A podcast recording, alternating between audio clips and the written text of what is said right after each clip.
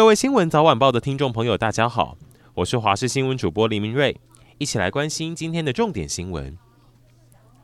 尽管拜习会 APEC 都期盼以哈冲突能缓和，但昨天以色列军方在加萨南部四个城镇空投传单，要平民赶快撤离，似乎也代表这战场即将扩大。只是当地很多人没车，是靠双脚，好不容易从北部涉险徒步逃命到南部去，现在感叹还有哪边能够去？那之前以色列轰炸医院被国际挞伐谴责，现在他们公开一段影片，说是哈马斯都拿医院当掩护，其实里头是作战指挥中心的证据。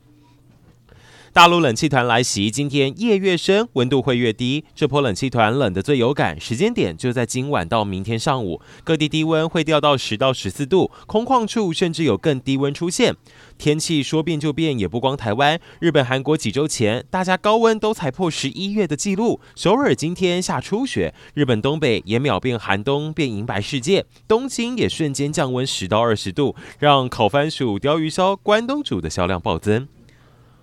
二零二三 APEC 峰会，我们台湾依旧是由台积电创办人张忠谋代表出席。昨天，他们一行人到旧金山马士孔尼中心，按惯例拍摄了大合照。大家也发现张忠谋跟习近平同框了。但是，更多人关注的是两个人再来是否有机会聊天互动。张忠谋的太太张淑芬透露，张忠谋今天会跟新加坡总理李显龙见面。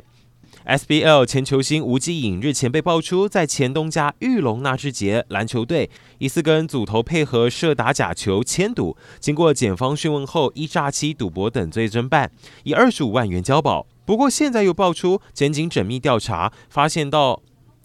不过现在又爆出检警缜密调查，今天大动作发动搜索，玉龙现任教练李启义以证人现身地检署，涉案球员破十人以上，玉龙队恐怕走向团灭。